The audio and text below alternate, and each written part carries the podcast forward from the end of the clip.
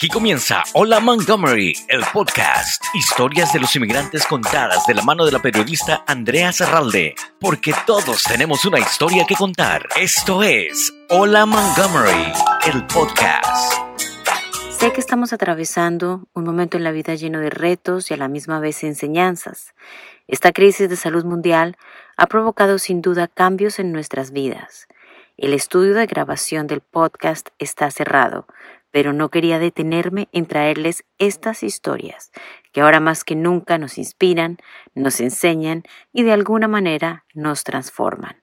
Gracias por su apoyo, su paciencia y su tiempo. A pesar de los retos que enfrentamos como comunidad por el coronavirus, ahora más que nunca es de vital importancia que creamos conciencia sobre nuestra participación en el censo.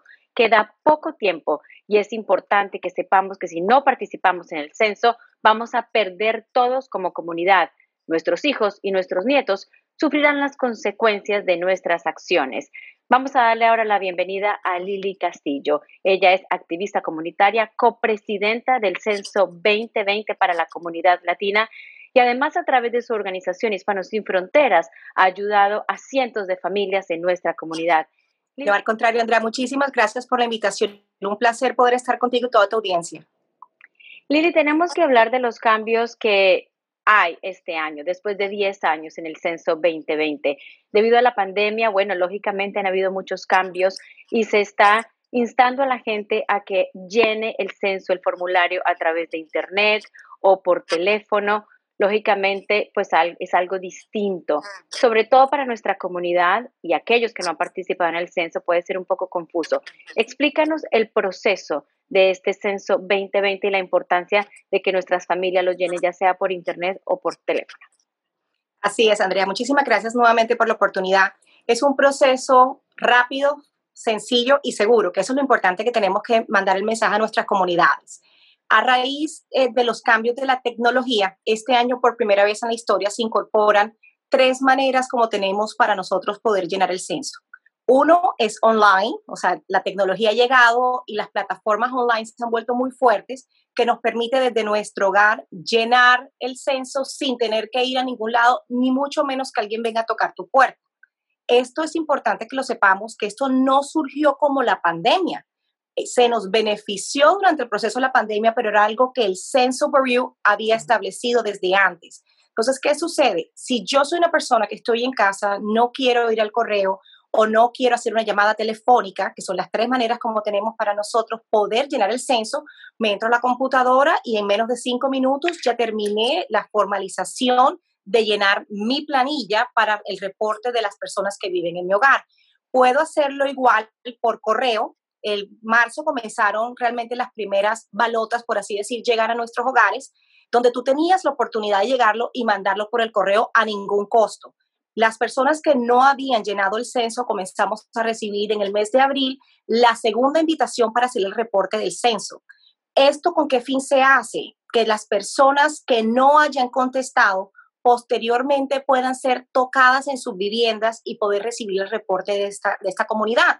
O también lo podemos hacer vía telefónica, que es una gran ventaja que también te va a llevar un promedio de unos cinco minutos y básicamente es una línea 800 donde uno llama y da el reporte 844-330-2020.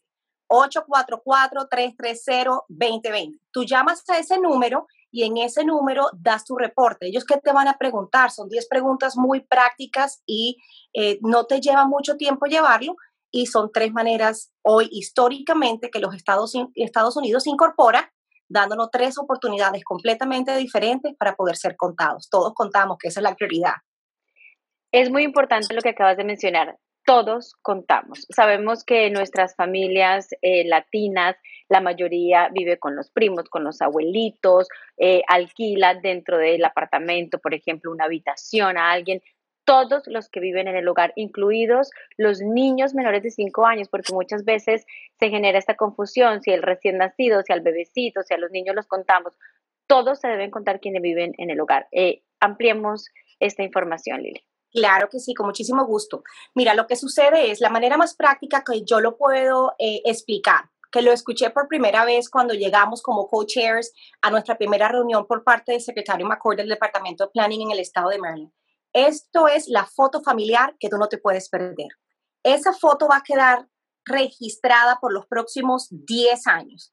Y esto es crucial, porque aquel que no se dejó contar ahora no va a estar en la película, no va a ser parte de la foto y no va a estar en la historia. Y nosotros somos residentes de un estado. Entonces, ¿qué sucede? Anteriormente se pensaba que por el estatus migratorio uno no tenía que llenar estas planillas, pero la realidad es otra. Todo residente de un estado debe ser contado. ¿Esto quién lo dice? La Constitución de los Estados Unidos. Artículo primero, sección 2 dice, todo residente a nivel nacional deberá ser contado en los próximos 10 años, por los próximos 10 años. Quiere decir que yo me cuento hoy, pero ese estado está reflejando que yo voy a estar viviendo en ese estado los próximos 10 años. ¿Y esto qué determina? Porque esa es la parte crucial. ¿Qué determina que nosotros vivamos en un hogar? Que si yo estoy en mi casa y digamos que mis dos padres viven conmigo, digamos que yo tengo tres sobrinos que viven conmigo, digamos, las familias hispanas, a veces nuestros amigos viven con nosotros y nos, nos rentan unas habitaciones. Entonces, digamos que en mi casa hay 10 personas. Esas 10 personas que viven bajo mi techo, lo importante es el techo, que vivan bajo mi techo deben ser contados. Si mi hijo de 20 años se fue para el college, el college es el encargado de reportar a mi hijo. Yo tengo que reportar las personas que vivan bajo mi hogar. ¿Con qué fin? Cada uno de nosotros tiene un promedio en 10 años de un valor económico de representación del gobierno federal al gobierno estatal. Esto nos da 18.400 dólares que cada uno de nosotros vale. 10 personas que vivan en mi casa que no reportemos, hay un déficit presupuestal ahora en mi estado. ¿Por qué? Porque yo sigo utilizando las vías, yo sigo utilizando la infraestructura, yo sigo mandando a mi hija a la escuela. Entonces, eh, todo esto cuenta. Y cuando son 10 personitas, digamos, basado nada más en 10 personas que dejaran de contarse, estamos hablando que es un promedio de 184 mil dólares que el Estado está dejando de recibir solo por mi hogar. Esto es crucial que la comunidad lo entienda porque la desinformación que se dio con referencia a la pregunta migratoria y que nos iban a mandar migración y ay, si va a llegar a tu casa, eso es completamente falso. Y necesitamos dejar este mensaje a nuestras comunidades, cuando uno quiere crecer en sociedad, no se crece solo, se crece por comunidad. Todos contamos, todos somos importantes y todos tenemos que dar ese granito de arena para poder hacer la diferencia. Y realmente yo ya llené el censo, tú ya lo llenaste, casi todos, yo creo que eh, un gran porcentaje ha participado en el censo y para aquellos que hasta ahora lo van a llenar este formulario, es muy fácil, hay que darles tranquilidad. Las preguntas son bien fáciles, son 10 preguntas, 10 minutos, no te demoras más. Ahora, hay una pregunta que puede ser un poco confusa, Lili, quiero que le expliquemos, y es cuando preguntan sobre el origen o la raza, entonces mucha gente dice, bueno, yo qué pongo, soy hispano, después, ¿de dónde proviene? Soy hispano del Salvador, y después, y cuando te preguntan entonces sobre etnia, ah, expliquemos un poco esta pregunta. Claro que sí, con muchísimo gusto. Eh, ha creado mucha confusión. En todos lados es la misma confusión y son de las llamadas que más recibo de todos los, dueños de negocios, business owners, en, en, los entrenamientos online que estamos haciendo. Todo el mundo me dice, pero ¿y qué soy yo? Básicamente, una, te reflejas. La raza, anteriormente nada más habían cinco razas en los Estados Unidos. Estaba nativo eh, de Alaska, estaban los indios, blancos, negros y asiáticos. Nada más habían cinco pero debido al, mundo como avanzado, ¿verdad?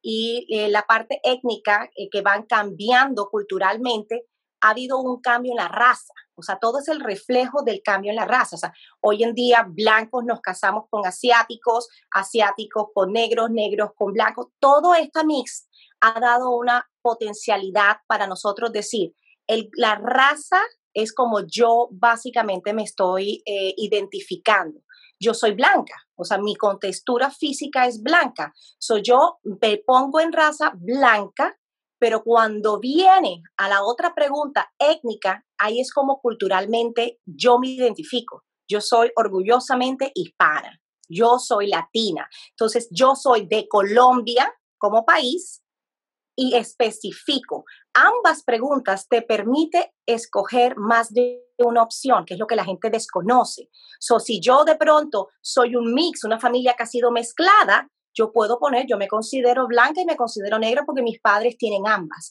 o yo me considero asiática y blanca porque mis padres son ambos. Te da la opción de ampliar. Lo mismo te sucede en la parte étnica. Yo puedo considerarme, eh, de pronto mi hija, que es, es nacida en Estados Unidos, pero si tú le preguntas a esa niña de 11 años, ella te dice que ella es colombiana. Entonces, ella tiene la posibilidad de ser machada en los dos campos. O sea, una te define el color y en el otra te define culturalmente cómo tú te representas. Lili, lo bueno es que organizaciones como la tuya, eh, Hispanos sin Fronteras, pues ayuda precisamente a despejar todas esas dudas que son tan importantes. Es decir, que no tenemos que tener ninguna excusa para no participar en el censo. Ya lo dijiste muy claro, esto representa un valor económico importantísimo eh, para nuestros recursos y nuestros beneficios como comunidad y nuestras nuevas generaciones. Debemos evitar que el gobierno federal nos envíe a personas del censo a nuestros hogares, porque eso va a pasar. Tú también lo explicaste. Así que cerremos este segmento enviando un mensaje sobre la importancia de participar a través de Internet, por correo, a través del número telefónico. Hay personal que habla español y evitemos que nos toquen la puerta. Así es. ¿Qué nos puedes decir al respecto para cerrar el segmento?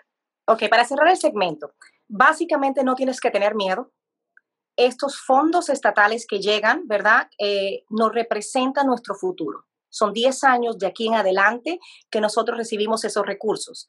Al recibir esos recursos es importante que entendamos hacia dónde va ese dinero, porque ese dinero, muchos me dicen, pero ¿cuándo me llega el cheque? No, el cheque no nos lo envían a nuestro hogar. El cheque es enviado directamente al Estado, quien hace la administración de esos fondos. ¿Para qué sirven estos fondos? ¿Qué es lo clave en esto? Infraestructura, o sea, los nuevos hospitales con una pandemia como la que estamos viviendo, el por qué es tan importante llenarlo, porque no solamente es la creación de nuevos hospitales, sino al mismo tiempo, si saliera la vacuna hoy, solamente la vacuna va a ser enviada para el número de personas que hemos decidido hace 10 años contarnos. Imagínate, hace 10 años, o si mil personas se contaron hace 10 años y hoy vivimos 5 mil, quiere decir que solamente mil van a recibir la vacunación. Esto es crucial porque esta pandemia nos está enseñando que tenemos que estar preparados para todo. Educación, para mí la educación es algo fundamental.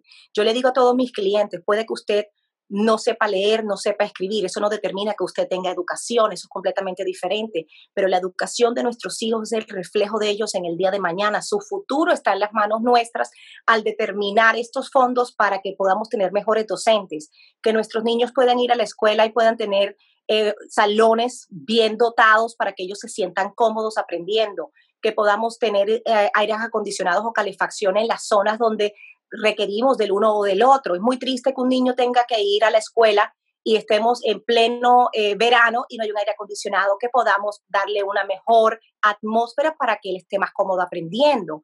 al mismo tiempo, los recursos inclusive de proveer alimentación a los niños como yo digo, eh, la vida tiene muchas sorpresas, a veces estamos arriba, a veces estamos abajo, pero nosotros no podemos afectar el sistema como tal. Si desafortunadamente con esta pandemia muchos negocios pequeños han sufrido y digamos que yo no tengo los fondos para darle un desayuno bueno a mi hijo, qué bien que este país nos brinda la oportunidad que mi hijo pueda recibir ese desayuno en, su, en la escuela y poder ir a sus clases eh, consciente de lo que va a ir a aprender y no estar pensando en toda la clase, tengo hambre, tengo hambre. O sea, son cosas que hoy en día tenemos que analizar. ¿Por qué? Porque esto nos trae el progreso a todos. Los recursos para pequeños negocios también vienen de estos censos. Eh, las carreteras. Eh, es muy triste eh, cuando uno vuelve al país de uno y uno se da cuenta que las carreteras están llenas de huecos y no hay dinero para poder arreglar estas carreteras. Eso mismo nos va a suceder acá si nosotros no cuidamos lo que tenemos. Nosotros tenemos que entender que estos recursos es el bien de una comunidad, como se van a hacer la infraestructura, los parques. ¿A quién no le gusta en este país ir un parque, verdad? ¿Cómo nos mantienen de lindos? Entonces, todas estas cosas unidas son las que nos llevan a nosotros a determinar yo como residente del estado de Maryland, en mi caso, o personas que viven en el distrito de DC, o personas que viven en Virginia, en la Florida, donde esté, debo ser contado, porque esta es la contribución social que yo hago y una responsabilidad civil de poder decir, yo vivo en este estado, radico en este estado, uso los recursos que el estado me tiene y yo debo entonces como respuesta agradecer, permitiéndome contar donde sé que hay una cláusula, el título 13 de la ley dice que no puede ser reportado absolutamente nadie del censo. O sea, cuando uno llena el censo, uno se convierte en un número y esto es, esto es algo que yo no me canso de decirlo. Ya uno pasa a ser un número, ya yo no soy Lili Castillo, ya yo soy un número donde absolutamente nadie puede saber de dónde salí yo. Ellos lo que hacen estadísticamente es machar las bases de datos para que no nos contemos dos veces. Pero al, no, al contarte, tú estás contribuyendo a datos estadísticos para determinar programas para futuras implementaciones en el estado que tú vivas. Muchísimas gracias, Lili Castillo, por tu participación en línea directa, por el trabajo que haces en pro de nuestra comunidad, por ayudar a tantas personas a llenar el censo. Esto es crucial, como tú lo dices, es casi una obligación para nosotros hacernos contar. Aquí el estatus migratorio no importa. Nos vemos en una próxima oportunidad, Lili. Gracias por tu tiempo y gracias por este Muchísimas gracias a ti, Andrea, por la oportunidad y especialmente por ayudarnos a llevar el mensaje a nuestras comunidades, que es crucial para que nosotros este 2020 hagamos historia. Gracias por su preferencia. Hola Montgomery, el podcast. Entrevistas diferentes que cuentan las historias de los inmigrantes. Conducido por Andrea Zarralde, quien invita a los protagonistas a contar sus historias. Una producción de Montgomery Community Media.